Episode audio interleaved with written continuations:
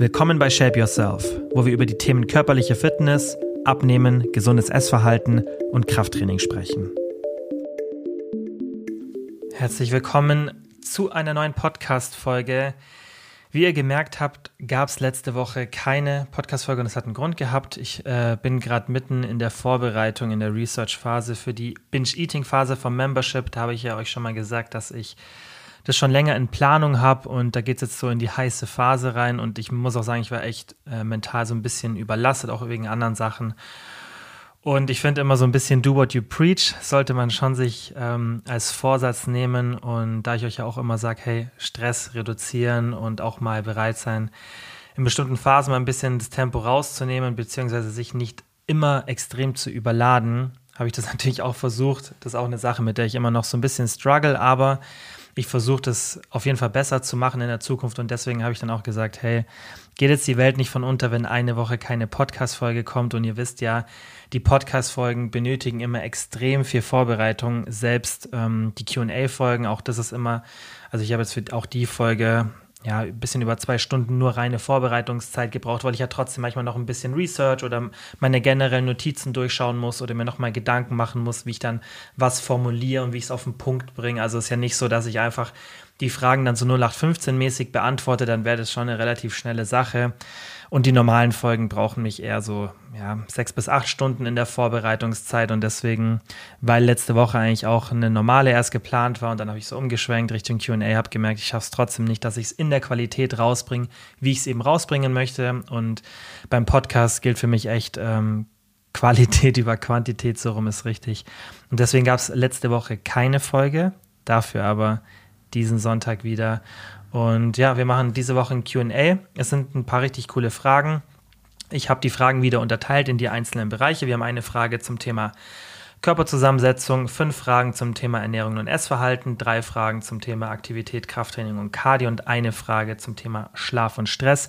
Wenn ihr den Podcast über Spotify hört, was ich euch empfehle, dann habt ihr auch direkt die Kapitelmarken mit drin. Leider wird das jetzt nicht mehr auf alle Plattformen perfekt übertragen. Deswegen, wenn euch die Timestamps fehlen, dann empfehle ich euch, geht zu Spotify. Da gibt es ja für jeden eh die Free-Version. Also jeder kann Spotify, Spotify, äh, Spotify kostenlos nutzen. Und äh, dementsprechend, ja, würde ich euch empfehlen, nutzt einfach die Spotify-App, weil da wirklich der Podcast am besten hingespiegelt wird, auch von den Kapitelmarken. Dann könnt ihr das ganz entspannt skippen, falls euch eine Frage nicht interessiert. Und ich würde sagen, wir fangen jetzt einfach an mit dem ersten Themenbereich und zwar Körperzusammensetzung. Die erste Frage für heute war, wie gewöhne ich mich nach der Diät an meine neue Kalorienzufuhr? Kommt das von selbst? Jein, was heißt, es kommt von selbst, also du wirst dich vom Hungergefühl auf jeden Fall irgendwann so ein bisschen dran gewöhnen. Was ich dir empfehle, was du machen solltest, wenn jetzt deine Diät vorbei ist und du die Kalorien wieder erhöhen möchtest, was du machen solltest. Nummer eins, also Option 1, mach doch mal die Mahlzeiten größer. Weil egal, ob wir jetzt von einer irgendwie Erhaltungsphase oder Muskelaufbauphase oder Body Recomposition in eine Diät wechseln oder andersrum, macht es immer Sinn, wenn wir gar nicht so viel verändern. Das heißt, wenn wir jetzt nicht unseren kompletten Alltag umstrukturieren, sondern wenn wir einfach schauen, dass wir die Sachen, die wir schon machen, einfach dementsprechend anpassen. Ich mache jetzt ja auch gerade wieder eine Diät, begleite ich auf Instagram, also die mir da nicht folgen, schaut auf jeden Fall regelmäßig in meine Story. Da zeige ich auch, wie ich dann im Endeffekt so meinen Tag strukturiere und wie ich es so von den Mahlzeiten mache. Und ich habe es auch so gemacht. Also ich habe zwei feste Mahlzeiten, das ist mein Frühstück und mein Abendessen. Und das Einzige, was ich mache, ist, dass ich das Frühstück ein bisschen kleiner mache, so 100, 150 Kalorien weniger, also nicht mal so viel. Aber ich praktiziere dann das Hara Hachibu, davon habe ich euch schon öfter erzählt.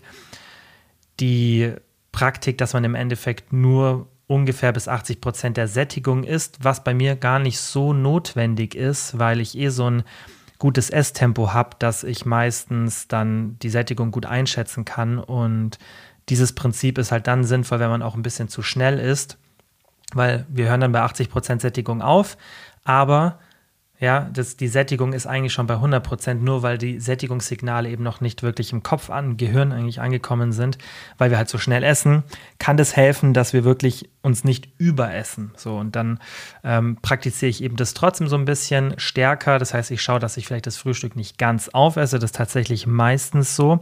Und dann esse ich das meistens so abends als Nachtisch, weil ich habe so, ein, so eine Skierbowl, was ich immer in der Früh mache Und ähm, da achte ich einfach ein bisschen drauf, dass ich vielleicht in der Diät jetzt noch mehr auf dieses Harahachibu achte, also noch ein bisschen mehr von diesen Kalorien übrig lasse. Deswegen muss ich auch diese Mahlzeit gar nicht so von der Größe reduzieren. Das wäre natürlich auch eine Option.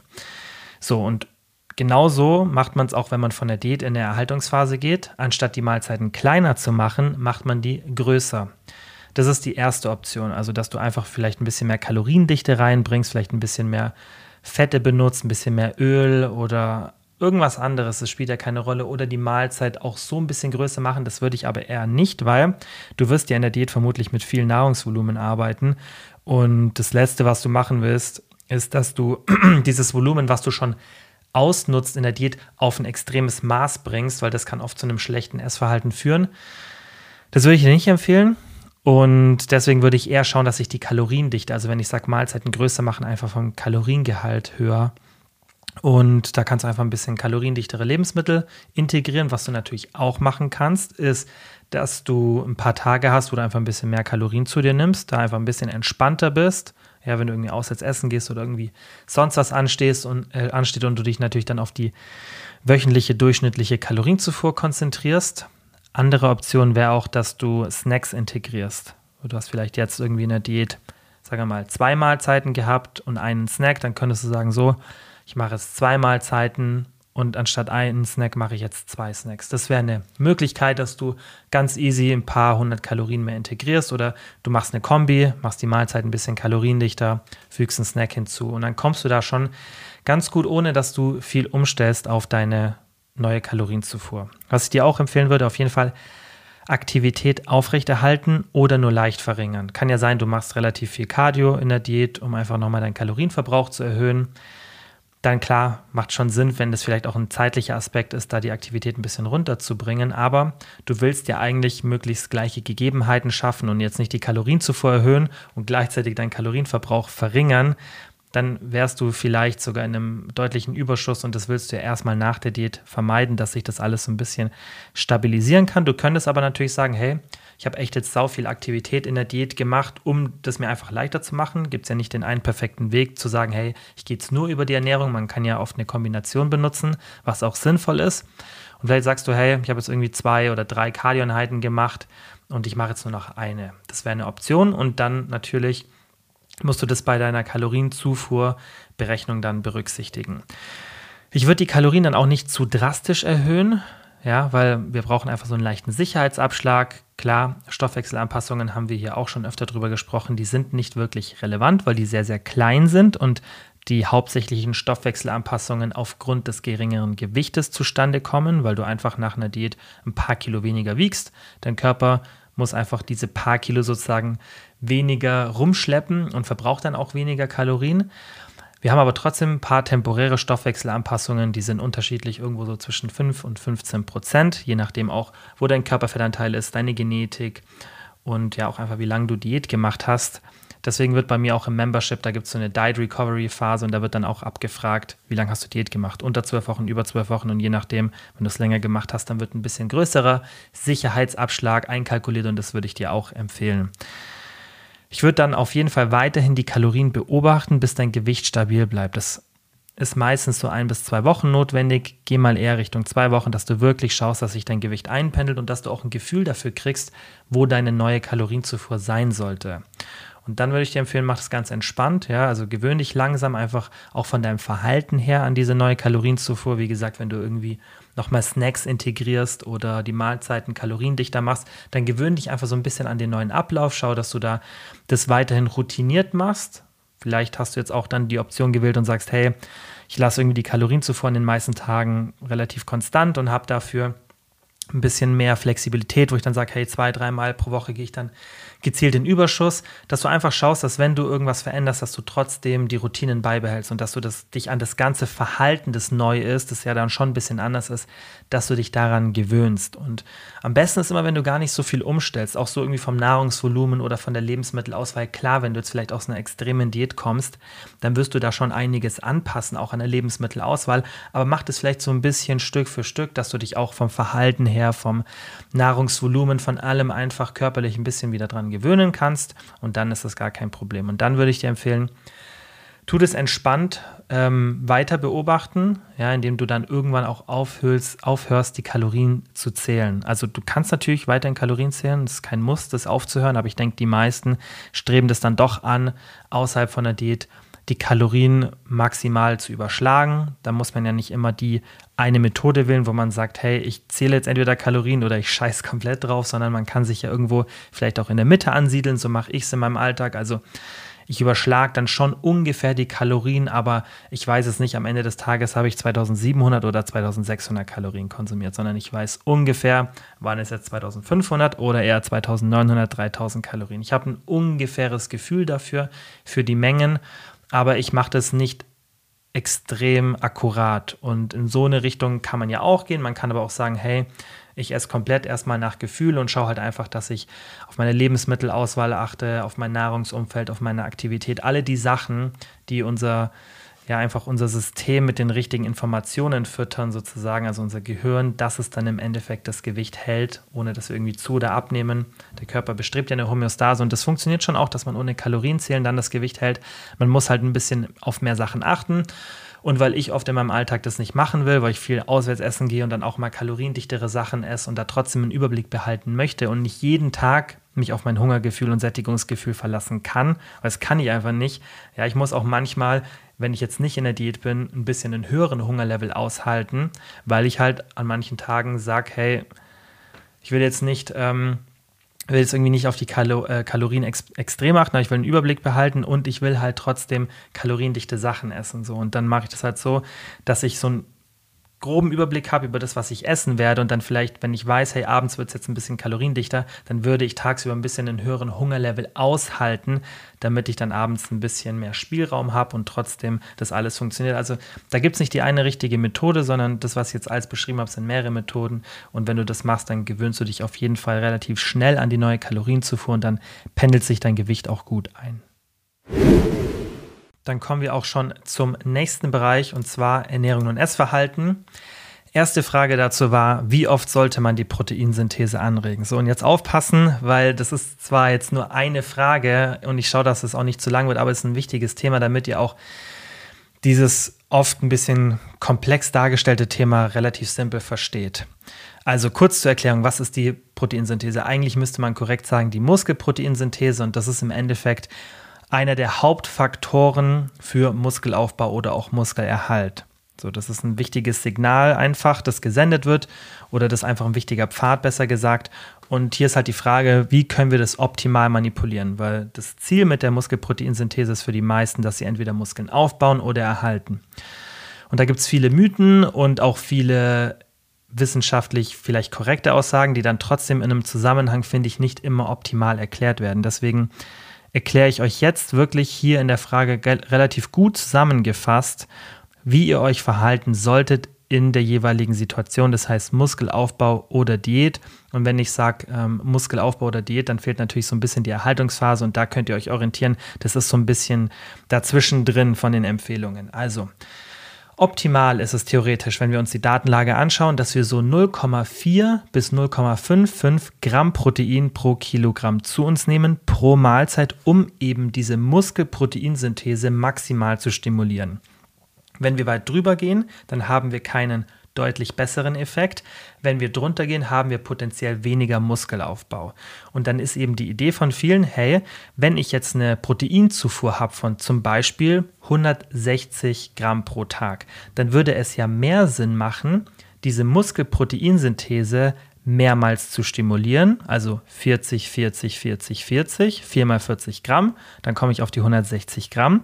Das wäre ja besser, als wenn ich jetzt einmal 160 Gramm zu mir nehme oder zweimal 80 Gramm, weil diese 40 Gramm, da sind wir schon bei den meisten vom Gewicht her an der oberen Grenze und wenn wir mehr zu uns nehmen, haben wir keinen weiteren positiven Effekt. Das ist die Theorie, wie so viele sagen, hey, reg die Muskelproteinsynthese mehrmals pro Tag an, weil dann hast du viermal das Maximum stimuliert.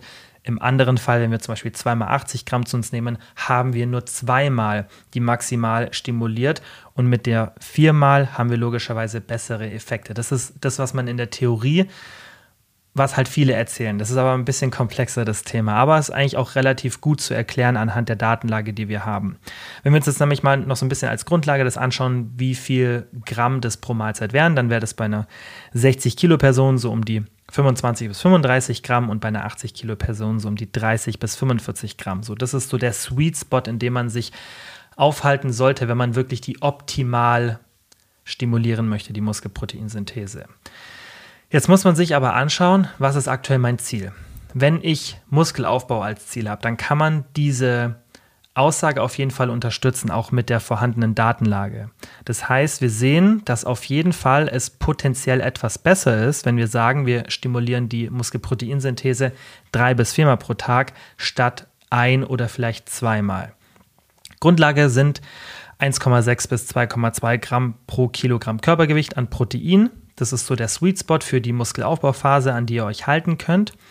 Und wenn wir jetzt mal eine 60 Kilo Person anschauen, die hätte dann einen Proteinbedarf, ja, im ganzen Tag gesehen von 95 bis 130 Gramm. Klingt jetzt nach einer großen Range, aber sowas hängt ja auch davon ab, wie hoch ist dein Körperfettanteil, ja, wie lange trainierst du schon, ähm, was ist deine Genetik und so weiter. Also die Spanne ist relativ groß, das ist aber auch nicht so wichtig. Ich empfehle immer, wenn du gerne Protein isst, dann geh ruhig ein bisschen oben an die Grenze ran. Wenn du ein bisschen weniger Protein isst, dann geh ein bisschen weiter nach unten an die Grenze. So, dann kannst du da relativ leicht ähm, deine Proteinzufuhr auslegen. So mache ich es auch im Membership, weil das ist immer das Wichtigste, dass wir beständig sind. Und klar, wenn du auf Nummer sicher gehen willst, eher ein bisschen an der oberen Grenze orientieren oder einfach vielleicht auch in der Mitte von dieser ganzen Zufuhr. Bei einer 60 Kilo Person, wenn wir jetzt sagen, hey, Optimum, dann hätten wir zwei Optionen. Wir sagen dreimal 30 bis 45 Gramm oder 4 mal 25 bis 35 Gramm. Dann kommen wir eben insgesamt auf den ganzen Tag gesehen auf diese 95 bis 130 Gramm und das entspricht, wie gesagt, 1,6 bis 2,2 Gramm Protein pro Kilogramm Körpergewicht. So, sind jetzt relativ viele Zahlen. Wir machen jetzt noch kurz eine 80 Kilo Person und dann sage ich ein bisschen was dazu, dass ihr das wirklich in der Praxis versteht, was da der Unterschied ist. Bei einer 80 Kilo Person, da hätten wir dann eine gesamte Zufuhr von ungefähr 130 bis 180 Gramm in, diesen, in dieser optimalen Range. Das wären auf drei Mahlzeiten aufgeteilt 45 bis 60 Gramm und auf vier Mahlzeiten aufgeteilt 30 bis 45 Gramm. Das sind unsere optimalen Optionen. So, wenn du im Muskelaufbau bist, dann ist es trotzdem am wichtigsten, dass du auf eine beständige Art und Weise deine gesamte Proteinzufuhr einhältst. Das heißt, bei einer 60 Kilo Person hatten wir gesagt 95 bis 130 Gramm. Jetzt nehmen wir mal als Beispiel, dass wir es leichter rechnen können, 120 Gramm. So, wir sagen, du willst jetzt 120 Gramm zu dir zunehmen, zu dir nehmen, weil du weißt, das ist so relativ an der oberen Grenze vom Optimum. Und jetzt fragst du dich, okay, wie teile ich das auf die Mahlzeiten auf? Jetzt hätten wir die Option zu sagen 120 Gramm, also wir machen 3 mal 40. Das wäre deine eine Option. Oder du sagst, wir machen 4 mal 30. Du könntest aber auch sagen, hey, ich mache Intermittent Fasting, das heißt, ich habe nur ein 8 Stunden Zeitfenster, in dem ich Nahrung konsumiere und da habe ich auch meistens nur zwei wirklich große Mahlzeiten. Ich würde lieber 60 Gramm und 60 Gramm machen. Und das klappt für mich auch super wenn ich das mache, dann merke ich, hey, ich komme jeden Tag auf meine Proteinzufuhr. Sobald ich aber das irgendwie anders machen will, dann noch eine Zwischenmahlzeit mache, dann vergesse ich es oft und irgendwie klappt das nicht so, wenn ich es auf eine andere Art und Weise mache. Dann würde ich dir immer empfehlen, bleib bei diesen zweimal 60 Gramm, weil es bringt ja nichts, wenn du potenziell noch ein paar Prozent rausholst und sagst, hey, ich mache es jetzt optimal und gehe vielleicht auf dreimal 40 Gramm oder sogar viermal 30 Gramm du das aber nicht einhalten kannst, dann bringt das doch alles nichts. Und das wird oft bei diesen Empfehlungen vergessen. Und ähm, das Gefühl habe ich oft in der Fitnessbranche, dass wir immer so ein bisschen, also nicht wir, weil ich gebe ungern so Empfehlungen raus, genau weil ich das eben oft oder immer berücksichtigen möchte. Und es hört ja so oft das Wort von mir, Beständigkeit. Es bringt ja nichts, wenn immer diese optimalen Empfehlungen rausgehauen werden und dann auch nicht in diesem Kontext erklärt wird, hey, das ist theoretisch optimal, aber fokussiere dich doch erstmal auf die Beständigkeit, weil es gibt halt viele Themen, wie zum Beispiel die Protein- oder Muskelproteinsynthese, bei der wir das beachten müssen, weil in der Hierarchie von der Wichtigkeit steht immer zuallererst die gesamte Zufuhr. Weil ich sage dir eins, wenn du zum Beispiel deutlich unter diese 1,6 Gramm kommst, sagen wir mal, du bist irgendwo auf 1 Gramm pro Kilogramm Körpergewicht, machst es aber, weil du dreimal die Proteinsynthese stimulierst, damit du dann auf diesen Wert kommst, dann sage ich dir, geh doch lieber auf einen optimalen Wert und stimuliere die nur ein oder zweimal, wenn das besser für dich funktioniert. Ja, weil die gesamte Proteinzufuhr ist relevanter als die Verteilung der Proteinzufuhr. Trotzdem, wie gesagt, wenn du alles optimal machen möchtest und auch merkst, dass es für dich in deinem Alltag gut klappt, dann auf jeden Fall teil die Proteinzufuhr in der Muskelaufbauphase ein bisschen auf drei bis vier Mal mindestens ist so das Optimum. Heißt es nicht, dass fünf, sechs, sieben Mal noch besser ist, weil in der Regel kann man das sehr, sehr gut mit drei oder vier Mahlzeiten aufteilen, wenn man sich so die gesamte Proteinzufuhr ausrechnet. Ich mache das auch so. Ich mache an manchen Tagen drei, an manchen Tagen mache ich vier Proteinservings. Das ist immer unterschiedlich. Ich weiß ja auch so ungefähr, wie mein Tag abläuft und dementsprechend time ich das dann ein bisschen. Ich peile in der Regel erstmal drei an. Und wenn ich dann abends merke, hey, irgendwie mein Abendessen war nicht so, dass ich auf meine gesamte Proteinzufuhr komme, dann mache ich noch ein viertes Serving. Aber ich würde jetzt, ich persönlich zerbreche mir nicht den Kopf darüber, ob ich jetzt vier oder drei Servings habe. Weil wenn man die Literatur anschaut, dann sieht man, dass gerade da nicht so ein großer Unterschied ist. Es wird dann schon spannender, wenn man von ein bis zwei auf drei bis vier geht. Das ist schon spannender, aber jetzt von drei auf vier oder von vier auf fünf, das macht dann keinen so einen großen Unterschied mehr. Besonders, wir müssen ja überlegen, wir sind jetzt alle keine Profisportler. Klar, bei mir ist es ein bisschen mein Beruf, aber ich denke, euch ist auch relativ egal, ob ich jetzt mit 12 oder mit 8% Körperfett rumrenne und noch irgendwie ein, zwei Kilo Muskeln mehr.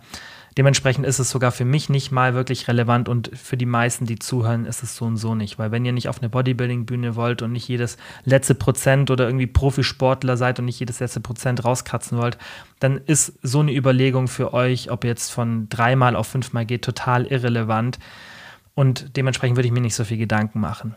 Spannender wird es jetzt oder simpler wird es jetzt, wenn wir in die Diät gehen. Und das wird eben auch nie kommuniziert da ist es schon auch tendenziell sicherlich etwas geschickter, wenn man die Datenlage anschaut, weil die ist nicht so 100% eindeutig, wie alle immer behaupten. Aber das, was wir an Datenlage haben, wenn wir uns das anschauen, ist es schon etwas vorteilhafter, wenn wir unser Protein zumindest auf zwei oder drei Mahlzeiten aufteilen.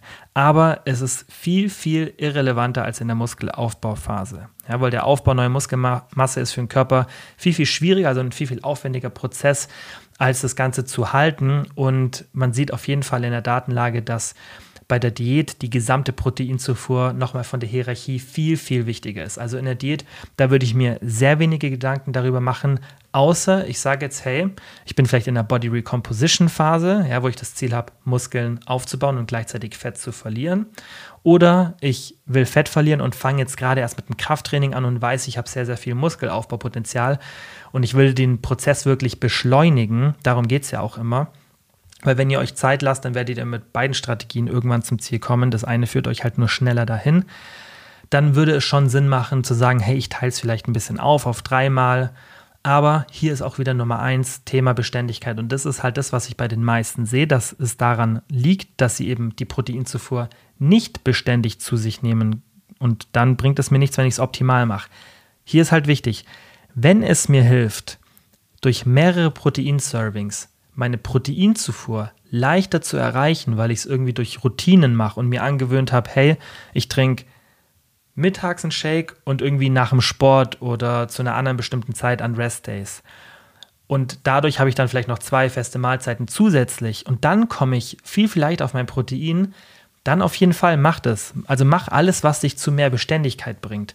Aber wenn du merkst, dass du irgendwas optimieren willst, wie gesagt, du machst vielleicht zwei Mahlzeiten mit, also du hast zwei Proteinservings am Tag und du hast jetzt irgendwo auf Instagram gehört, du brauchst jetzt viermal, musst du die Muskelproteinsynthese anregen. Und dadurch merkst du irgendwie, das stresst dich total und an manchen Tagen schaffst du es, an manchen schaffst du es nicht, aber an denen, wo du es nicht schaffst, denkst du, oh, ich baue jetzt keine Muskeln auf, dann verspreche ich dir, dass allein der Stress, den das Ganze verursacht, zu weniger Muskelaufbau führen wird, als wenn du gleich sagst, ich mache einfach nur zwei. Also mach erst das, was beständig für dich funktioniert, besonders in der Diät, da ist es ziemlich irrelevant, wie oft wir Protein zu uns nehmen, wenn wir nur Muskelmasse erhalten wollen. In der Muskelaufbauphase, da wird es dann schon spannender, aber auch hier zählt Beständigkeit vor Perfektion. Dann haben wir als nächste Frage, ich habe so viel Hunger und Appetit bei der PSMF, hast du Tipps? Also PSMF, für die, die es nicht kennen, ist eine Protein Sparing Modified Fasting Diät. Im Endeffekt ist es eine Fastendiät, die unser Muskelprotein schützt. Deswegen der Name, weil bei einer Fastendiät gehen wir wirklich auf nur ein paar hundert Kalorien oder so vielleicht sogar gar keine Kalorienzufuhr. Und dann werden wir natürlich viel Muskelmasse abbauen. Das Ziel bei der PSMF ist, dass wir eben eine Fastendiät machen, die unser Muskelprotein schützt und dementsprechend nehmen wir trotzdem ähm, Protein zu uns, ja auch nicht wenig. Und im Endeffekt kann man das so runterbrechen, es ist einfach eine Kombination aus magerem Protein, ja, also ganz bisschen Fett und Gemüse und bisschen Obst, ein bisschen Beeren, aber eigentlich auch nicht viel. Kalorienzufuhr ist meistens so um die 1000 Kalorien. Proteinzufuhr ist sehr, sehr hoch, ja, deutlich über 2 Gramm pro Kilogramm Körpergewicht in der Regel. Und das ist natürlich eine Diät, die dann bei vielen zu viel Hunger führt. Und das ist auch eine Diät, wir haben hier schon öfter mal drüber gesprochen, die man nicht zu lange machen sollte. Was ist jetzt das Problem, wenn du merkst, hey, ich mache so eine PSMF und ich habe einfach zu viel Hunger und zu viel Appetit? Das ist ganz normal in so einer Situation. Mehrere Gründe dafür. Könnte Nummer eins sein, zu niedriger Körperfettanteil. Weil unser Hunger und unser Appetit, das wird oft vergessen, werden logischerweise von unserem Körperfettanteil beeinflusst, weil der Körper wehrt sich ja irgendwann dann stärker gegen das Verhungern. Das ist einfach ein evolutionsbedingter Schutzmechanismus, den wir alle in uns haben. Und wenn der Körper einfach merkt, hey, jetzt wird es langsam kritisch, wenn ich noch weiter vom Gewicht heruntergehe, dann verhungere ich irgendwann. Und während der Evolution musste sich halt ein Mechanismus entwickeln, in der der Körper in solchen Situationen ganz starke Signale an uns gibt, hey, geh jetzt endlich mal auf die Nahrungssuche. Alles andere ist irrelevant, Fortpflanzung, Gesundheit und so weiter ist gerade alles irrelevant. Ich will gerade nur, dass du jetzt endlich Nahrung findest, weil sonst verhungere ich, weil die Menschen, die diesen Schutzmechanismus nicht in sich hatten, von denen gibt es keine Nachfahren, weil die verhungert sind. So im simplen Sinne gesagt funktioniert ja die Evolution. Und deswegen haben wir diesen Mechanismus alle in uns. Und deswegen ist der Körperfettanteil gerade während so einer PSMF, wo die Kalorienzufuhr sehr niedrig ist, logischerweise extrem relevant. Und es ist ganz normal, dass sich der Körper da stärker wehrt. Also schau mal auf deinen Körperfettanteil, ob der nicht vielleicht ein bisschen zu niedrig für so eine PSMF ist, weil das funktioniert halt nicht für jeden in jeder Situation so eine PSMF. Und deswegen muss man das auch immer berücksichtigen. Kann auch sein, dass du vor der PSMF kein gutes Essverhalten hattest. Da würde ich dir empfehlen, löse erstmal das, bevor du dir jetzt überlegst, so eine PSMF zu machen. Das ist ganz, ganz wichtig, weil eine PSMF ist halt eine extreme Form der Diät und das klappt schon auch, wenn das Essverhalten nicht ganz so perfekt ist. Und was ich jetzt auch auf dem Coaching gemacht habe, ist in Situationen, wo das Essverhalten vielleicht nicht perfekt war wir trotzdem eine PSMF gemacht haben mit einer sehr flexiblen Strategie, dass sich das Essverhalten in der Zeit sogar verbessert hat. Weil, ganz, ganz wichtig, Essverhalten hängt auch sehr, sehr viel mit Autonomiegefühl, also auch einem Kompetenzgefühl ab über den eigenen Körper und generell dem eigenen Wohlbefinden. Das heißt, wenn ich mich in meinem Körper wohler fühle und auch das Gefühl habe, dass ich beeinflussen kann, wie mein Körper aussieht, also ein Kompetenz- und Autonomiegefühl habe, dann verändert sich in der Regel auch mein Essverhalten ins Positive. Das muss man mit ein bisschen Nuancen betrachten, weil das nicht ganz so simpel ist, das Thema. Da spielen mehrere Faktoren eine Rolle. Aber eine Diät schließt verbessertes Essverhalten nicht immer aus, solange die Diät eben autonom, flexibel und so weiter gestaltet ist. Deswegen trotzdem würde ich dir empfehlen, wenn du merkst, hey, mein Essverhalten ist nicht so geil, weil dann halt eben viel Erfahrung dazu gehört, dass man das richtig steuert. Deswegen sage ich auch, ich habe es im Coaching halt oft gemacht, weil dann kann ich das mit den Personen steuern dann schau vielleicht erstmal, dass du dein Essverhalten verbesserst, bevor du so eine extreme Diät machst. Was auch oft, ganz, ganz oft ein Grund ist, ist eine falsche Lebensmittelauswahl. Und da ist, glaube ich, auch wieder so ein bisschen Social Media schuld. Und zwar sehe ich das ganz, ganz oft, dass Leute so Full Day of Eatings machen. Ich sehe das aber auch im Coaching oft, dass es vielleicht zu Beginn der PSMF ist, wenn wir noch nicht drüber gesprochen haben. Da passiert es aber selten, weil die Leute meistens meinen Podcast schon hören und dann schon gut informiert sind und schon wissen, hey, Proteinshakes für die Sättigung nicht ganz so geil, aber trotzdem fällt es mir da auch manchmal auf, aber ich sehe es ganz, ganz oft in Full Day of Eatings, da machen die vielleicht keine PSMF, aber eine normale Diät und viele verhalten sich ja dann trotzdem ähnlich wie in einer normalen Diät. Und wenn man da zu viel Flüssignahrung einbaut, dann wird das nicht funktionieren. Also eine PSMF sage ich auch immer für Leute, die sich pflanzlich ernähren, also nicht so viele feste, reine Proteinquellen zur Verfügung haben, weil die meisten pflanzlichen Proteinquellen haben entweder Kohlenhydrate oder relativ viel Fett. Es gibt ganz, ganz wenige wirklich so only Protein pflanzliche Quellen. Bei tierischen Produkten, da gibt es oft Huhn, magerer Fisch, Rind, Schwein und so weiter. Also da haben wir oft eine große Auswahl an Lebensmitteln, die uns gut sättigen und die wirklich fast nur Protein, ganz, ganz bisschen Fett liefern. Das heißt, wir können das gut in der PSMF benutzen. Wenn man sich pflanzlich ernährt, das funktioniert schon auch. Ja, also heißt nicht, dass es nicht geht, aber es ist auf jeden Fall schwieriger. Und dann greifen Leute halt logischerweise oft zu Proteinshakes, weil die haben eigentlich pro Kalorie fast nur Protein. Aber das ist fast schon zum Scheitern verurteilt, wenn man sich nur darauf stützt, weil einfach flüssige Nahrung, da ist die Datenlage ganz, ganz klar, nicht so gut sättigt wie feste Nahrung. Besonders nicht dann, wenn wir so eine niedrige Kalorienzufuhr haben. Ab und zu mein Proteinshake in der PSMF, gar kein Stress. Auch ich in meiner Diät trinke jetzt jeden Tag einen Shake, vorhin erst eingetrunken, gar kein Stress. Aber wenn das deine Basis ist und ich schaue halt oft so Full Day of Eatings an und dann sehe ich Leute, die irgendwie anfangen mit einem Proteineiskaffee, dann ähm, essen sie erstmal nichts, sondern trinken sie noch ähm, ein More Clear oder so. Und ihr wisst ja, ich finde die Sachen auch cool, also ich benutze die auch, aber es macht halt nicht 50 Prozent von, von meiner Ernährung aus und das sollte es auch nicht. Gerade wenn ihr in der Diät seid, da wollt ihr mit der Sättigung arbeiten und die wird einfach durch Volumen und Textur beeinflusst. Und Proteinshakes sind da einfach nicht die beste Wahl. Und deswegen, das ist auf jeden Fall was, falsche Lebensmittelauswahl, wenn gerade die Proteinquellen einfach zu flüssig sind. Zu wenig Gemüse sehe ich auch ganz oft, weil ihr solltet in der PSMF euch einfach darauf einstellen, dass auch sowas wie Reis, Nudeln, Kartoffeln gehen vielleicht noch manchmal, aber das alles sollte eigentlich in dieser Phase wegfallen, weil ich möchte alle Kalorien, die ich zur Verfügung habe, für Gemüse nutzen. Und da habe ich einfach den größten Hebel für die Sättigung. Das ist natürlich nicht, nicht so eine geile Diät, deswegen macht man die auch nicht so lange, weil das ist gerade für die Lebensqualität nicht so geil, jeden Tag nur mageres Protein mit Gemüse zu essen.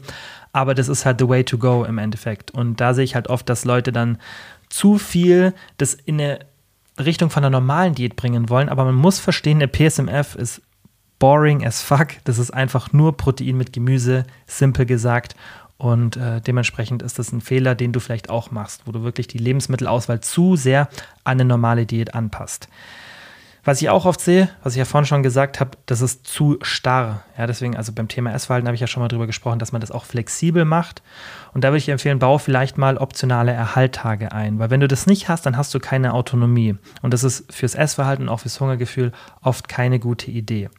Und deswegen bau einfach mal so optionale Erhalttage ein, an denen du sagst, hey, wenn ich es brauche, gehe ich mal einen Tag auf Erhalt. Und ist ja auch gar kein Stress. Das heißt ja nur, dass deine PSMF einen Tag länger braucht.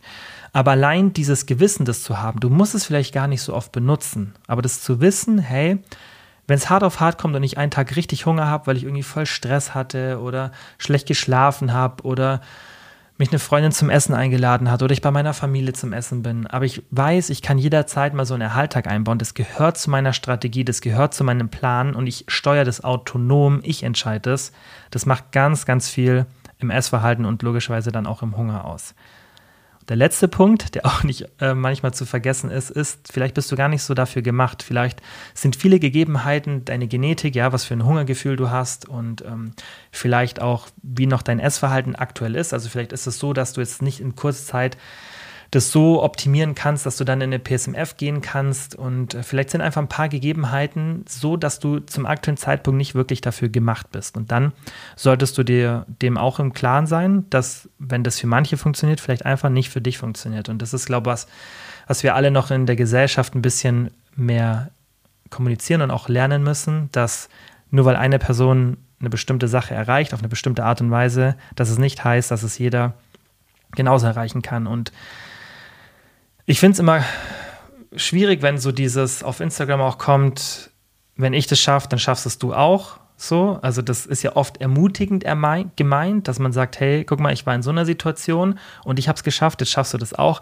Aber es kann auch ganz schön demotivierend sein, weil man vielleicht denkt, ja, okay, das ist ganz schön krass und ich, ich bin in einer ähnlichen Situation, aber bei mir klappt es vielleicht trotzdem nicht. Also es ist immer schwierig. Das, wie gesagt, es kann schon motivierend sein und hat sicherlich auch seine Daseinsberechtigung, aber ihr solltet euch einfach immer bewusst sein, dass wir Menschen sehr, sehr individuell sind und ähm, dass wir einfach ja, verschiedene Veranlagungen haben und auch, also Nature und Nurture spielt da eine Rolle, auch wie wir einfach erzogen wurden, was wir, was wir für eine Exposition hatten in Bezug auf Lebensmittelaktivität und so weiter. Das, das spielt da ganz viel eine Rolle und vielleicht ist es für dich einfach zum aktuellen Zeitpunkt nicht die richtige Wahl der Diät. Super spannende Frage als nächstes welchen Sinn hat das Tracken, also Kalorienzählen, wenn die Kalorien je nach Obstreife, Brotsorte und so weiter schwanken. Also, ich gehe jetzt nicht mal so krass darauf ein, dass diese natürlichen Lebensmittel, die du vielleicht kaufst, die gar keine richtigen Kalorienangaben haben, gibt es ja oft, also logischerweise, wenn man Obst kauft oder auch Brot beim Bäcker, da stehen dann keine Nährwerte in der Regel drauf, außer es ist irgendwie eine Bäckereikette. Aber dieses, diese Sache, dieses Phänomen haben wir auch bei normalen Lebensmitteln, oder was heißt normalen Lebensmitteln, bei abgepackten Lebensmitteln mit Nährwertangaben. In den USA ist so eine 20-prozentige Abweichung ungefähr erlaubt, also bis zu 20 Prozent. In der EU, da gibt es keine Daten über die Abweichungen von Kalorien, also da gibt es keine Empfehlungen, da gibt es nur so eine, ja, so eine bisschen Grauzonenempfehlung, man soll das halt so genau wie möglich machen. Es gibt aber eine Empfehlung für Makronährstoffe, also wie genau die sein dürfen. Und es ist gar nicht relevant, dass wir uns anschauen, wie groß die Abweichung da sein sollte. Wenn ihr das wissen wollt, dann könnt ihr das ja selber googeln, irgendwie Nährwert, Nährstoffabweichung ähm, oder Nährwertabweichung Europa oder so.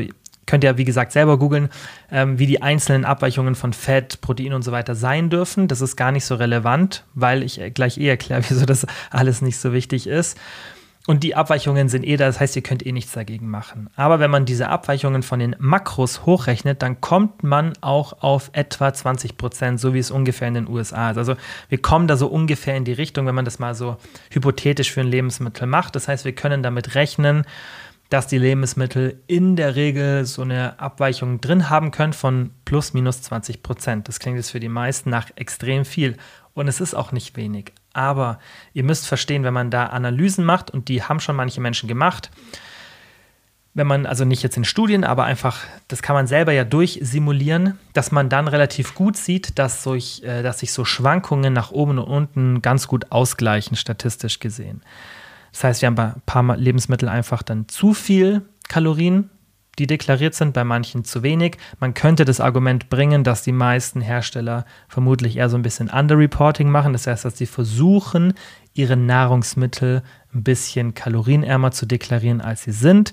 Ich glaube aber, dass es den meisten traditionellen Unternehmen scheißegal ist, ja, weil die wissen, dass sich der Personenkreis, den sie, also die Zielgruppe, im Endeffekt die Marketing-Zielgruppe, so und so nicht damit auseinandersetzt und die paar Prozent, die sich damit auseinandersetzen, sind denen vermutlich egal. Also ich würde mal spekulieren, dass es in Deutschland den meisten traditionellen Firmen egal ist, dass er, und das Argument habe ich schon oft gebracht, dass die Firmen, die dann mit Gesundheitsprodukten werben, dass die da schon eher ein bisschen mehr schummeln. Und deswegen kann es auch sein, dass wenn man ganz, ganz viele von solchen Lebensmitteln konsumiert, dass man eher so ein bisschen Underreporting hat. Das heißt, dass man denkt, man nimmt 2000 Kalorien zu sich, aber weil halt die ganzen Lebensmittel, die man zu sich nimmt, das sich akkumuliert, weil die alle so 10% zu wenig Kalorien angegeben haben, dass man vielleicht am Ende des Tages 2100, 2200 Kalorien, je nachdem wie groß der Anteil an der Gesamtkalorienzufuhr dieser Lebensmittel ausmacht, ist.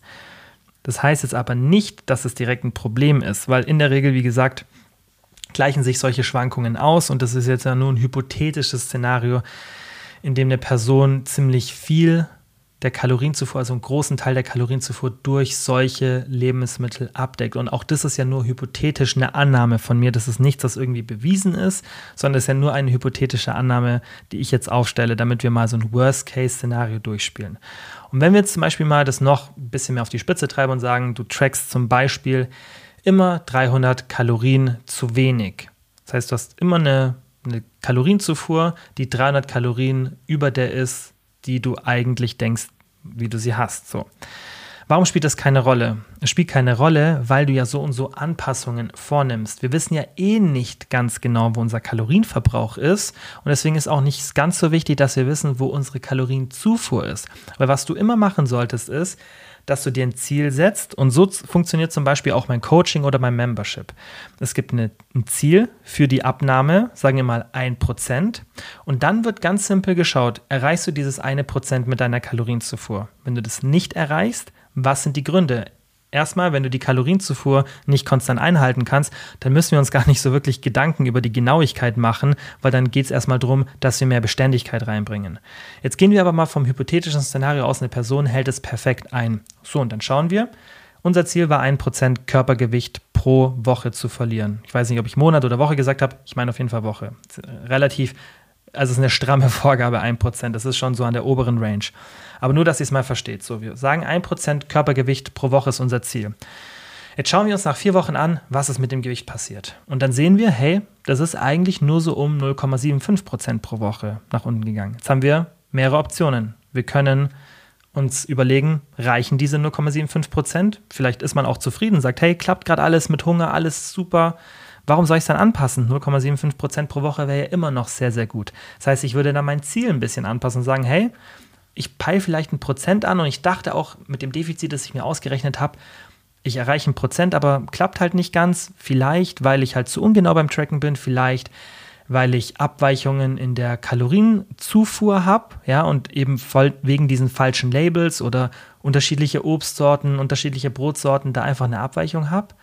Ja, und Nummer zwei wäre dann die Option, dass ich sage, okay, ich erreiche dieses Prozent nicht, was muss ich, also wie muss ich die Kalorien anpassen, damit ich rechnerisch dieses Prozent erreiche? Und dafür habe ich ja so eine extrem komplexe Entscheidungshilfe gebaut im Membership. Im Coaching übernehme ich das manuell für die Leute. Im Membership macht es dann eben diese Entscheidungshilfe und die macht dann rechnerisch genau diesen Schritt. Schaut, okay, wo ist die Diskrepanz an Kalorien?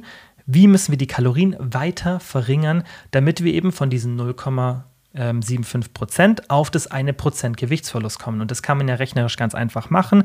Und wenn du dir da nicht so sicher bist, dann entweder hol dir den Membership, so, das wäre die eine Option, oder du gehst einfach ein bisschen mit den Kalorien runter. Ja, sagst, hey, 10 Prozent verringere ich jetzt mal die Kalorien und dann schaue ich, ob ich jetzt so langsam in die Richtung komme. Weil das ist schon eine bisschen komplexe Rechnung, das würde jetzt hier auch den Rahmen sprengen und das ist auch immer über den Podcast sehr, sehr schwer, sowas zu erklären, eben mit Zahlen das alles zu machen. Aber in der Regel reicht es, wenn du um 10 bis 15 Prozent die Kalorien verringerst. Und dann kommst du schon in eine ganz gute Richtung, wo du dann deinem Ziel näher kommst. So, und das kannst du auch mal probieren. Du kannst dann sagen, hey, ich habe irgendwie ein Prozent angepeilt und bin jetzt bei 0,6 Prozent, dann kannst du ja mal sagen, hey, ich gehe jetzt noch mal 200 oder 300 Kalorien runter und dann schaust du mal, wie es funktioniert. Wenn du merkst, ah, klappt, dann gut. Wenn du merkst, ah, reicht noch nicht, dann geh vielleicht 400, 500 Kalorien runter. Das heißt, wir müssen so und so Anpassungen irgendwann vornehmen, nicht immer, aber in so Situationen ist dann eh die Anpassung die Lösung und das müssen wir so und so machen, weil selbst wenn wir theoretisch eine perfekte Kalorienzufuhr haben, weil alle Nährwertlabel perfekt richtig sind, dann kann es ja sein, dass unsere Kal Kalorienkalkulation zu Beginn, also wie viel wir verbrauchen, dass die auch abweicht, weil die weicht ab. Darüber haben wir auch schon im Podcast gesprochen. Da gibt es Durchschnittswerte, die sind unterschiedlich, je nach Formel, aber auch die weichen um 10 bis 15 bis 20 Prozent ab. So, und deswegen kannst du eh nicht beide Variablen perfekt ähm, kontrollieren. Und deswegen ist eh immer wichtig, dass du einfach mal das alles, was du vorhast, durchführst und dann schaust, was passiert in der echten Welt und dann kannst du es anpassen. Also es gibt keine perfekte Methode und Kalorienzählen ist so die beste Methode für Genauigkeit, die wir haben. Und wir müssen halt mit den, mit den Sachen arbeiten, ähm, die, die uns ähm, ja, einfach ähm, zur Verfügung stehen. Ich verstehe auf jeden Fall die Frage, dass du dich fragst, hey, wenn ich eh nicht so genau sein kann, wieso dann überhaupt tracken? Aber ich hoffe, damit konnte ich dir erklären, erstens, wieso das nicht so relevant ist, weil sich das meistens ausgleicht und selbst in einem hypothetischen Szenario, in dem du immer so ein Underreporting hast, würdest du ja durch Anpassungen dich dann wieder in die richtige Spur bringen und dann hast du im Endeffekt den gleichen Effekt. Dann war die nächste Frage. Ich habe tagsüber keinen Hunger, aber abends dann starken. Sollte ich dann tagsüber trotzdem etwas essen? Hör dir auf jeden Fall die letzte Podcast-Folge 199 an, Frühstück oder Fasten, was hält dich länger satt und spart Kalorien, weil da habe ich genau über dieses Thema ausführlich gesprochen. Aber zusammengefasst kannst du das so interpretieren. Du schaust erstmal, wie stark ist dein Hunger abends? Ist der normal? Dann ist es vollkommen in Ordnung. Weil es ganz normal, dass wenn du jetzt tagsüber nichts isst, dass du dann abends Hunger hast. Wenn es natürlich in so einem Maße ist, dass du merkst, dass du tagsüber schon extremen Food-Fokus aufbaust und dich dann irgendwann ja auch immer mehr mit Essen beschäftigst, Mahlzeiten hin und her spielst, ah, wie viele Kalorien habe ich übrig, was kann ich alles essen, einfach viel Gedanken zum Essen hast und dann das Essen auch extrem zelebrierst, also auf eine extreme Art und Weise, dann ist das vermutlich ein bisschen zu starker Hunger. Wenn der aber normal ist und du sagst einfach, hey, ich freue mich jetzt aufs Essen und ich habe auch Hunger und ich überlege mir auch, was ich esse, aber zu einem keinem extremen Maß, sondern einfach in einem normalen Verhältnis, dann ist ja vollkommen in Ordnung, wenn du tagsüber ein bisschen Hunger hast. Und darüber spreche ich ja auch oft, dass wir so ein Acceptance-Based Approach mehr adoptieren sollten und einfach Hunger normal ist und das ein bisschen mehr akzeptieren sollten in Bezug einfach auf unsere gesamte Ernährung. Wenn jetzt aber, wie gesagt, dein Hunger extrem groß ist oder du einfach so mal was bisschen ausprobieren möchtest in Bezug auf dein Hungerlevel, dann kann man auf jeden Fall sagen, dass die Datenlage da relativ neutral zu dem Thema ist. Also wir sehen jetzt nicht einen großen Unterschied von Frühstück oder Fasten. Du hast vielleicht schon mal irgendwo gehört, dass Frühstück extrem wichtig ist und auch in Studien zusammenhängt mit einer verbesserten Gesundheit, geringerem Körpergewicht und so weiter. Aber das sind alles Korrelationsstudien, die das so extrem zeigen, weil die sind wirklich da. Also wenn man die Korrelationsstudien anschaut, dann kann man echt sagen, ja, Frühstück hat einen deutlichen Vorteil. Aber man weiß ja hier nicht, ob die Personen, die eh schon gesund sind, einfach zum Frühstücken tendieren. Und das Argument kann man auf jeden Fall bringen, weil viele machen vielleicht dann in der Früh Sport oder denken, hey, ich will mich für einen Tag mit genug Energie ausstatten, so dieses typische Oatmeal-Frühstück oder irgendwas in die Richtung. Das ist ja eher in der gesundheitsbewussten Bevölkerung der Fall. Viele andere, das ist so dieses typische ähm, Kippe und Red Bull-Frühstück oder Kippe und Kaffee-Frühstück. So, das ist halt, also das kann ja beeinflussen, wie dann so Studienergebnisse am Ende aussehen. Und das ist eben der Unterschied zwischen Korrelation und Kausalität. Bei der einen Sache hängt es nur zusammen durch einen Zufall oder halt, weil das zu einer bestimmten Personengruppe, die dann bestimmte Gesundheitsmarker hat, ein bestimmtes Körpergewicht, einfach für die ist es normaler. Dann liegt aber nicht das Frühstücken an diesem Fakt, dass sie dann irgendwie gesünder sind oder ein geringeres Körpergewicht haben, sondern andere Gewohnheiten. Wenn wir aber uns Studien anschauen, die eben Kausalität beobachten, also in der Regel Randomized Control Trials, dann sehen wir, und das haben wir in der Podcast-Folge gemacht, dass der Unterschied eigentlich nicht wirklich da ist. Besonders, weil wir ja viele Randomized Control Trials haben, die zeigen, dass Intermittent Fasting eine sehr, sehr sinnvolle Strategie zum Gewicht halten ist. Für einen Gewichtsverlust nicht so sehr, bisschen für einen spontanen Gewichtsverlust, also ohne dass ich bewusst was mache. Eher dann zum Gewicht halten, da hat schon ein bisschen mehr die Datenlage, die da gegenüber einer normalen Ernährungsweise ein bisschen dominanter ist, aber auch nicht so, dass ich sagen würde, jeder muss jetzt ähm, Intermittent Fasting machen. Ich zum Beispiel mache es nicht, aber es ist auf jeden Fall eine gute Idee. So, und beim Fasten, beim Intermittent Fasting ist es ja auch oft so, dass wir dann kein Frühstück haben. Es kommt halt darauf an, wie man das Fastenzeitfenster setzt, aber in der Regel lassen die Leute dann das Frühstück eher weg und shiften die Kalorien in die letzte Tageshälfte. Und wenn wir das eben betrachten, ja, dann gibt uns das schon mal ein bisschen ein Zeichen dafür oder ein bisschen, ja, einfach Anhaltspunkte, auch wenn jetzt hier nicht explizit Frühstück und kein Frühstück untersucht wurde. Aber wir haben eben auch Randomized Control Trials, die sich Frühstück gegen kein Frühstück anschauen. Und da zeigen die meisten eben keinen Unterschied. Aber es gab eine neue Studie von Richter und Kollegen aus dem Jahr 2020, war die, glaube ich.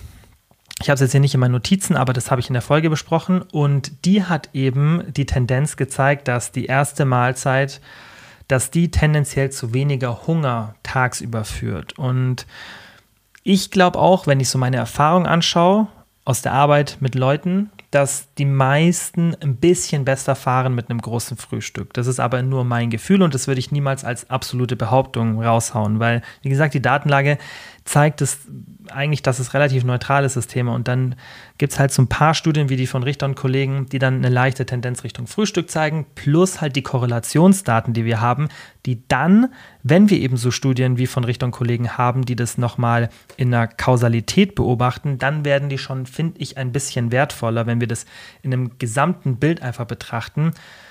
Also, lange Rede, ähm, kurzer Sinn, es ist im Endeffekt so, dass es keinen großen Unterschied gibt, aber es wäre auf jeden Fall mal hilfreich für dich, das zu testen, ob gerade wenn du eine erste Mahlzeit hast, die groß ist, also viele Kalorien, Nahrungsvolumen, Textur und so weiter, die muss nicht mal in der Früh sein. Das kann auch deine erste Mahlzeit irgendwie um, wenn du um 6 Uhr aufstehst, kann die auch um 10 oder um 11 sein.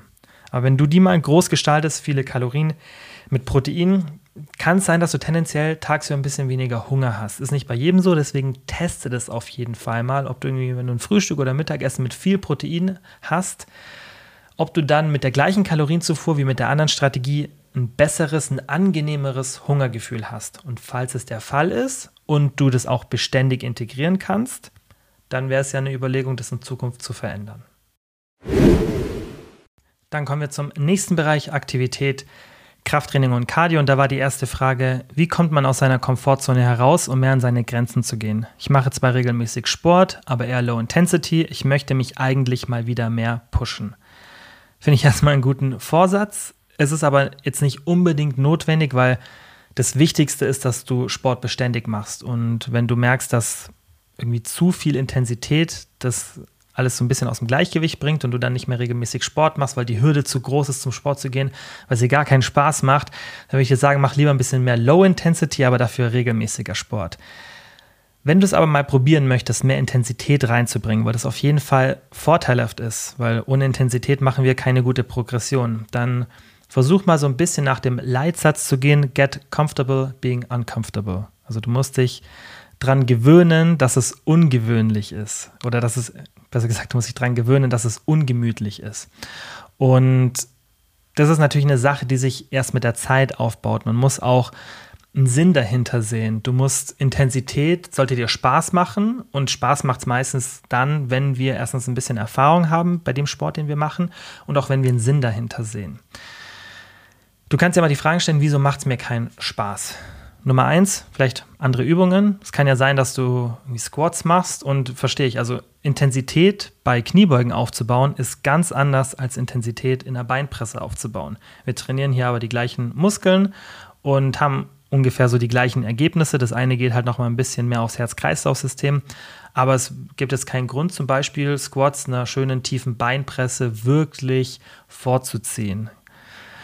Gibt es andere Übungen auch noch? Irgendwie statt Split Squats könntest du eine einbeinige Beinpresse machen oder statt Bankdrücken eine Brustpresse. Einfach Übungen, die vom Setup ein bisschen angenehmer sind, wo der Körper mehr stabilisiert ist. Das ist dann oft nicht ganz so anstrengend, aber da kannst du eine extrem hohe Intensität aufbauen und das geht meistens ein bisschen leichter. Das heißt, schau vielleicht mal, ob du Übungen durchwechseln solltest, weil ich kenne das auch bei manchen Übungen, da hasse ich es, eine hohe Intensität drin zu haben. Ich mache es dann manchmal trotzdem. Aber mittlerweile gibt es auch Übungen, da habe ich da einfach keinen Bock mehr drauf. Zum Beispiel, ich würde schon gerne Hip Thrusts in mein Training einbauen. Problem Nummer eins, wir haben eine Multipresse in unserem gesamten Gym, was totaler Müll ist im Endeffekt, weil das einfach ein Gerät ist, das sau oft besetzt ist. Ist halt leider bei uns so. Aber wir haben nur eine Multipresse und da würde ich es gerne machen, weil der Setup ist einfach sau, sau schnell. An der Langhandel zu machen, das dauert mir viel zu lang vom Setup, da habe ich gar keinen Bock drauf, da habe ich viel zu wenig Zeit im Alltag. Dritte Option, Maschine. So, also warum erzähle ich das überhaupt? Weil ich dann im Endeffekt als Option bei uns die Hip Thrust Maschine hätte.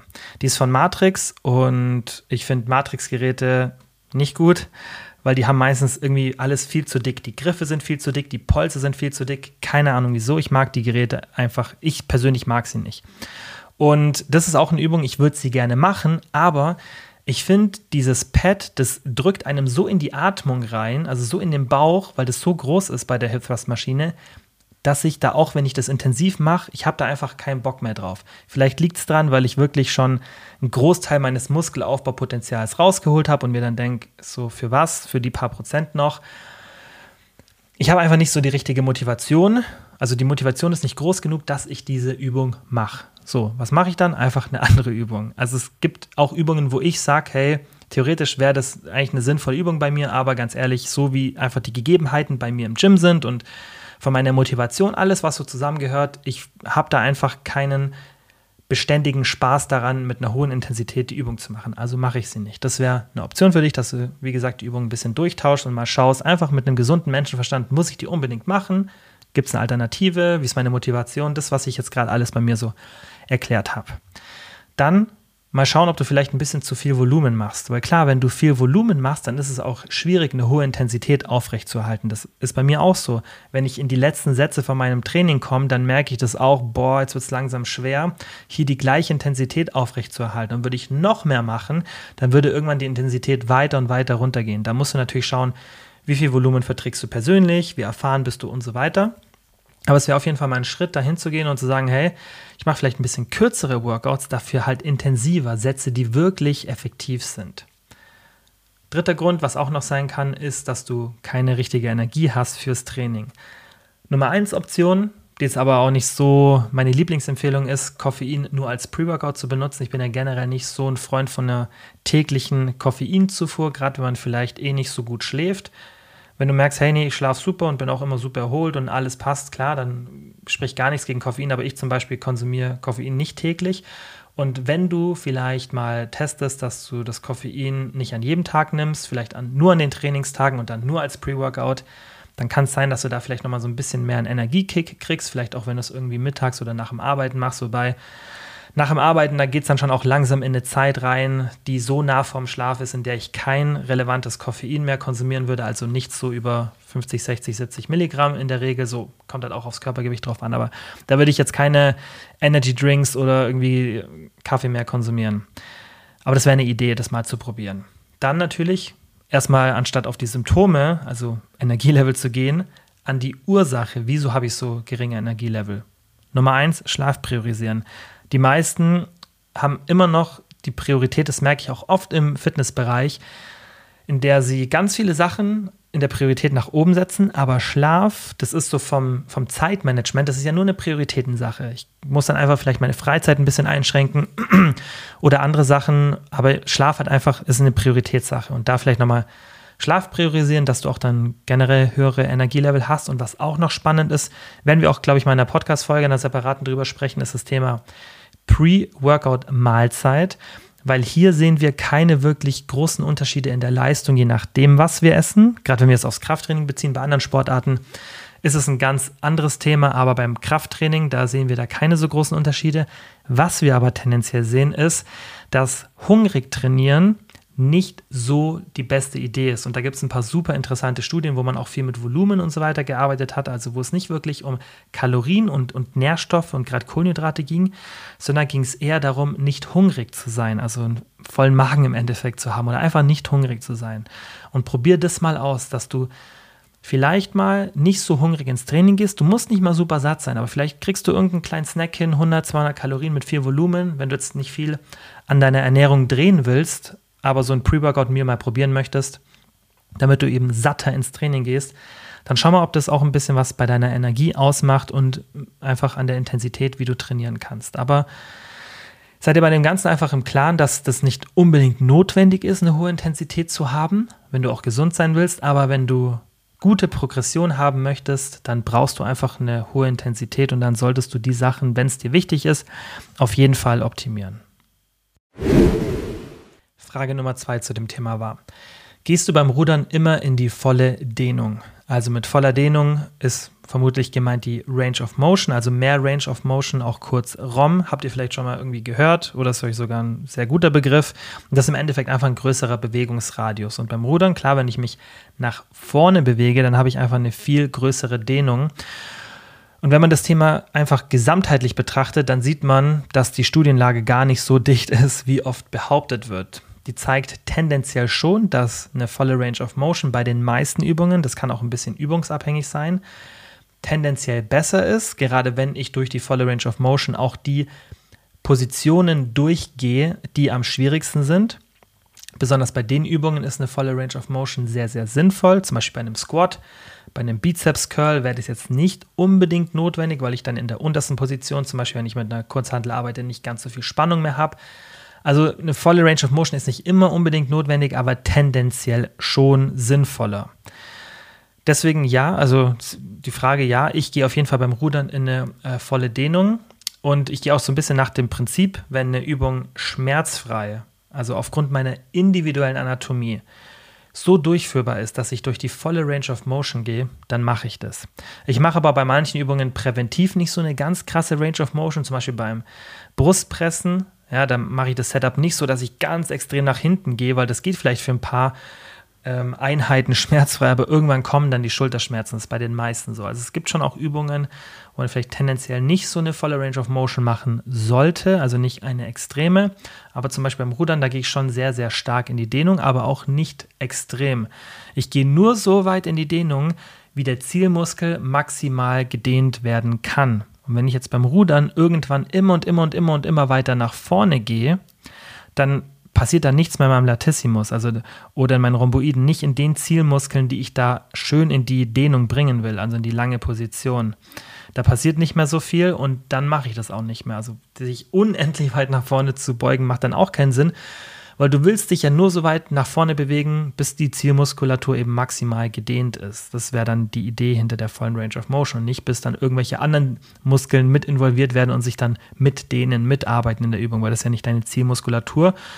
Und du willst es ja nicht, weil andere Muskeln, die könnten ja dann der limitierende Faktor in der Übung sein. Das heißt, Du hast vielleicht irgendeine andere Muskulatur bei dieser bestimmten Übung, die aufgrund der vollen Range of Motion mitarbeitet und dann gibt diese Muskulatur, weil die vielleicht einfach kleiner ist und insgesamt schwächer, besonders bei dieser Übung dann vielleicht einfach auch nicht so viel Arbeit leisten kann, ja, weil es vom, vom Hebelarm und so nicht optimal ist. Dann gibt diese Muskelgruppe zuvor auf, bevor die Zielmuskulatur aufhört, wäre dann tendenziell nicht so eine gute Idee. So, und jetzt die letzte Frage zu dem Thema wie gehe ich Deloads richtig an? Sind sie ein Muss? Das Deload-Thema ist so vor ein paar Wochen oder ein paar Monaten schon fast so ein bisschen aufgeploppt auf Social Media, habt ihr vielleicht gesehen, weil eben eine neue Studie rauskam und die hat gezeigt, dass geplante Deloads nicht notwendig sind für einen Muskelaufbau.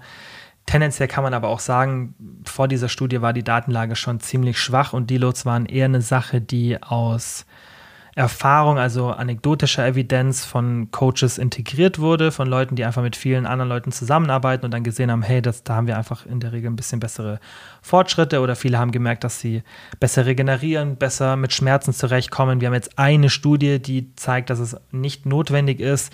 Finde ich, äh, ist jetzt auch noch nicht so aussagekräftig, wenn wir eine einzige wirklich richtig gut designte Studie haben, die das Thema so untersucht hat.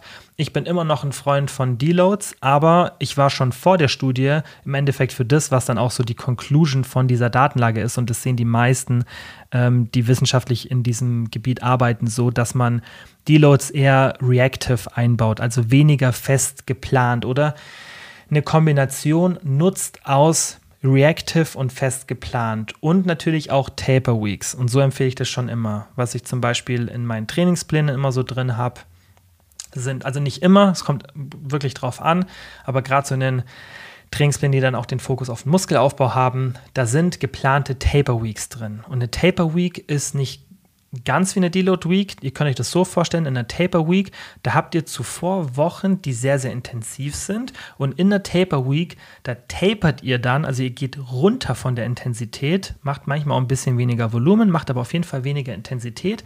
Und es ist so ein kleiner Deload, damit ihr einfach wieder ein bisschen mehr Work Capacity akkumulieren könnt, dass der Körper sich einfach erholt und dann könnt ihr wieder intensiver trainieren, weil man kann einfach nicht das ganze Jahr lang All-Out trainieren. Und so Taper Weeks sind auch eine ganz gute Strategie neben Deloads und das gehört für mich auch so in die Kategorie Deloads, um einfach sicherzustellen, dass man gute Fortschritte macht und sich auch gut erholen kann. Und Reactive Deloads, das ist auch das, was ich in meinem persönlichen Training benutze und so, wie ich es auch empfehle, schon immer ist, mach sie dann, wenn du merkst, dass du überlastet bist.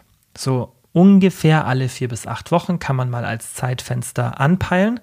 Und in diesen vier bis acht Wochen schaust du halt, wenn ich zum Beispiel eine Woche habe und ich merke, boah, also ich mache das dann tatsächlich auch oft während dem Training. Ich fange vielleicht ein Training an, ja, in der neuen Trainingswoche und ich merke, ey, es ist total zäh und ich weiß auch, hey, meine letzten zwei, drei Workouts, die waren auch schon hart an der Grenze. Und ich schaue dann, ah, wann hast du das letzte Mal ein Deload gemacht? Ich habe da eben mittlerweile ein ganz gutes Gefühl dafür. Und dann sehe ich, hey, der letzte Deload war irgendwie vor sechs Wochen. Dann sage ich, perfekt, jetzt mache ich einen. Manchmal plane ich das, wenn ich wieder ein bisschen sagen wir mal, straffere Trainingsphase vor mir habe und irgendwie eine bestimmte Muskelgruppe vielleicht nochmal pushen will oder irgendwas Spezielles macht, dann kann schon mal sein, dass ich das auch im Vornherein plan und sage, hey, ich mache jetzt hier wirklich alle sechs Wochen in Deload. Aber auch da kann es sein, dass wenn ich merke, hey, ich brauche die Woche gar nicht, dann mache ich ihn auch nicht. Also das wären Reactive Deloads, in der man ja, in denen schaut man einfach, wie fühle ich mich gerade, wie fühlen sich so meine Gelenke an, wie erschöpft bin ich. Da spielen natürlich dann auch die Gegebenheiten eine Rolle, wenn man irgendwie sagt, hey, ich bin gerade eh voll im Stress und ich habe auch die Woche nicht so viel Zeit für mein Training. Das kommt mir eh ganz gelegen, wenn ich vielleicht jetzt nur eine halbe Stunde pro Workout brauche und ich habe eh seit fünf Wochen keinen Deload mehr gemacht, dann wäre es ja auch ein guter Zeitpunkt einzumachen. Man muss halt hier ein bisschen beachten, dass es passive Strukturen wie zum Beispiel manche Sehnen gibt, die nicht so gute Schmerzrezeptoren haben. Das heißt, wenn ich dann Reactive Deloads mache, dann kann es sein, dass ich vielleicht über Schmerzen drüber gehe, weil ich das, oder halt über, über Abnutzungen, besser gesagt, nicht über Schmerzen, über Abnutzungen, die dann später mal zu Schmerzen oder Problemen führen können, drüber gehe, weil ich eben die Deloads Reactive mache. Aber wenn ich das kombiniere und sage, hey, ich mache irgendwann zwischen vier bis acht Wochen oder vier bis zehn Wochen, mache ich so einen Deload und selbst wenn ich nach der achten, neunten Woche nicht das Gefühl habe, ich brauche ihn, mache ich ihn trotzdem, dann habe ich das Problem auch gelöst. So. Und dann muss ich auch nicht fest einplanen in einer Situation, wo ich vielleicht gar nicht brauche, ja, dass ich sage, ich mache es ja alle sechs Wochen. Ich merke nach der sechsten Woche, ey, brauche ich gar nicht. Dann kann ich es vielleicht noch ein bisschen rauszögern, kann es nach sieben oder acht Wochen machen oder neun Wochen und das wäre dann, finde ich, die sinnvollere Strategie. Beginner benötigen das in der Regel nicht. Das heißt, wenn ihr irgendwas unter sechs bis zwölf Monaten Trainingserfahrung habt, wenn ihr gerade erst frisch anfangt oder wirklich das erste Mal konstant für eine längere Zeit ins Krafttraining geht, dann braucht ihr das nicht. Äh, dann erholt ihr euch mit so leichten Taper Weeks oder einfach mal ein bisschen 10% Intensität runterschrauben. Genug. Dann, wenn ihr ein bisschen erfahrener seid, auch die Intensität höher ist, dann macht es meiner Meinung nach trotz der Datenlage auf jeden Fall Sinn, ab und zu mal so Taper Weeks und Deload Weeks einzubauen. Und jetzt die letzte Frage zum letzten Thema, Schlaf und Stress. Warum führt Stress zu Wassereinlagerungen? Was passiert da genau? Also das ist ein ziemlich komplexes Thema, wie man sich wahrscheinlich denken kann, und das ist wissenschaftlich auch noch nicht vollständig verstanden. Was aber vermutlich passiert, ist folgendes mehr Stress ist mehr Cortisol, das wissen wir. Also das ist jetzt kein nichts, was, was man vermutet, sondern man weiß, mehr Stress führt auch zu chronisch erhöhten Cortisol-Leveln. Cortisol ist nicht schlecht, besonders nicht, wenn es in den richtigen Dosen vom Körper ausgeschüttet wird, aber eben diese chronisch erhöhten Cortisol-Level oder irgendwann dann verschobene Cortisol-Rhythmen. Und was man hier sieht, ist, dass wenn wir mehr Cortisol haben und was dann eben auch die Theorie dahinter ist, das, das wissen wir auch, dass Cortisol die Niere dazu anregt, Wasser zurückzuhalten, weil Cortisol hilft halt auch den Blutdruck aufrechtzuerhalten und der kann bei Stress ein bisschen abfallen und Cortisol hat dann eben die Fähigkeit, Wasser zurückzuhalten, damit das Blutvolumen und somit auch der Bluthochdruck höher bleiben. Das hat aber auch was mit einem Elektrolytehaushalt zu tun. Also da sind ähm, viele viele Vorgänge im Körper dafür verantwortlich, dass dann eben diese Wassereinlagerungen zustande kommen. Wichtig für dich ist vielleicht zu wissen, warum du ja wahrscheinlich auch die Frage stellst, ist, dass du da nicht so viel dagegen machen kannst. Also der Stress ist im Endeffekt der Mechanismus, der das Ganze ins Rollen bringt. Und natürlich kannst du da mit anderen Sachen versuchen, dein Cortisol nach unten zu bringen, was auch gar keine schlechte Idee ist. Also wir können ja auf der einen Seite versuchen, weniger Stress zu haben. Wir können aber auch versuchen, unser Cortisol durch andere Mechanismen nach unten zu bringen. Sagen wir mal, wir haben zum Beispiel zu viel Stress auf der Arbeit und können das für eine bestimmte Phase nicht nach unten bringen, weil das irgendwie ein wichtiges Projekt ist oder das heißt im Studium müssen eine Masterarbeit abgeben oder irgendwas anderes. Wir haben einfach viel Stress in einer bestimmten Phase und wissen, hey, klar wäre es jetzt theoretisch für mich besser, den Stress runterzuschrauben, aber manchmal muss man sich auch mit der Realität auseinandersetzen, dass es halt nicht geht.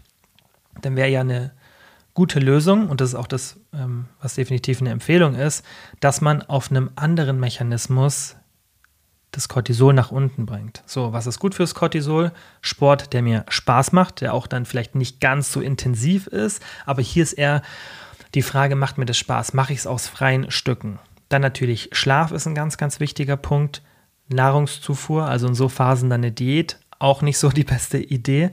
Ja, ähm, dann natürlich soziale Situationen sind sehr, sehr sinnvoll. Dann kann man theoretisch auch mit sowas arbeiten wie Ashwagandha, also mit Supplementen unterstützen oder Rhodiola rosea, um einfach ein bisschen eine höhere Stresstoleranz aufzubauen. Das sind aber eher die Sachen, die ich dann sekundär machen sollte. Viel größere Hebel sind immer die Sachen wirklich Sport und gerade auch Kalorienzufuhr, Schlaf. Das bringt euch tausendmal mehr, als wenn ihr irgendwie Ashwagandha nehmt. Und nicht, dass Ashwagandha schlecht ist. Ich selber nehme es auch in manchen Phasen. Ich nehme auch Rhodiola rosea in manchen Phasen, wenn es sehr, sehr stressig ist.